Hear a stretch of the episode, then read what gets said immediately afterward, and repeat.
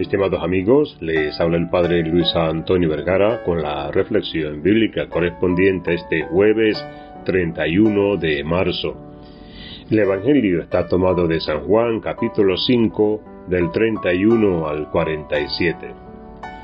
Este camino cuaresmal que vamos transitando con Jesús nos conduce hacia la Pascua, la obra más grande de amor por nosotros ya que nos muestra hasta qué extremo nos ama, hasta su pasión y muerte, muerte de cruz y gloriosa resurrección.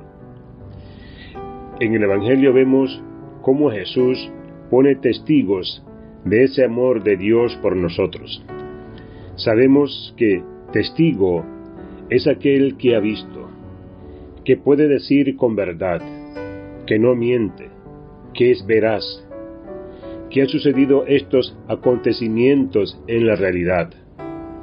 Por eso, en la vida de Jesús son parte de su historia, que es nuestra historia, que no es una fantasía, no es una ilusión, no es una enseñanza, no es un cuento, sino que el testigo afirma con veracidad lo que sus ojos vieron lo que sus manos tocaron, lo que su corazón captó y lo que su corazón creyó.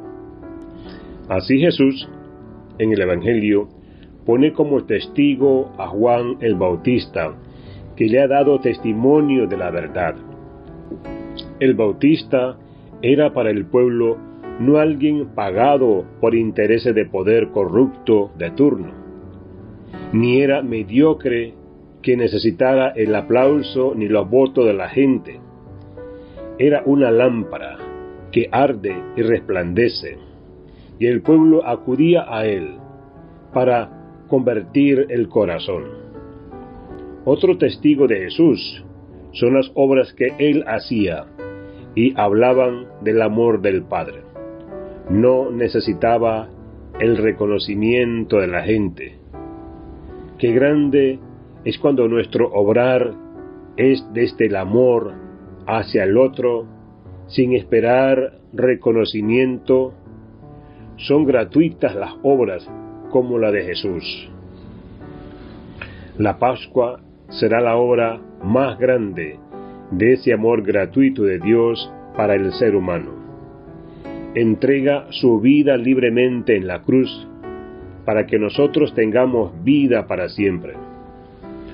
Todas las obras de Jesús son su misma vida y que las conocemos cuando nos habla de esa vida sencilla, pobre y austera que había comenzado en ese abajamiento en Belén.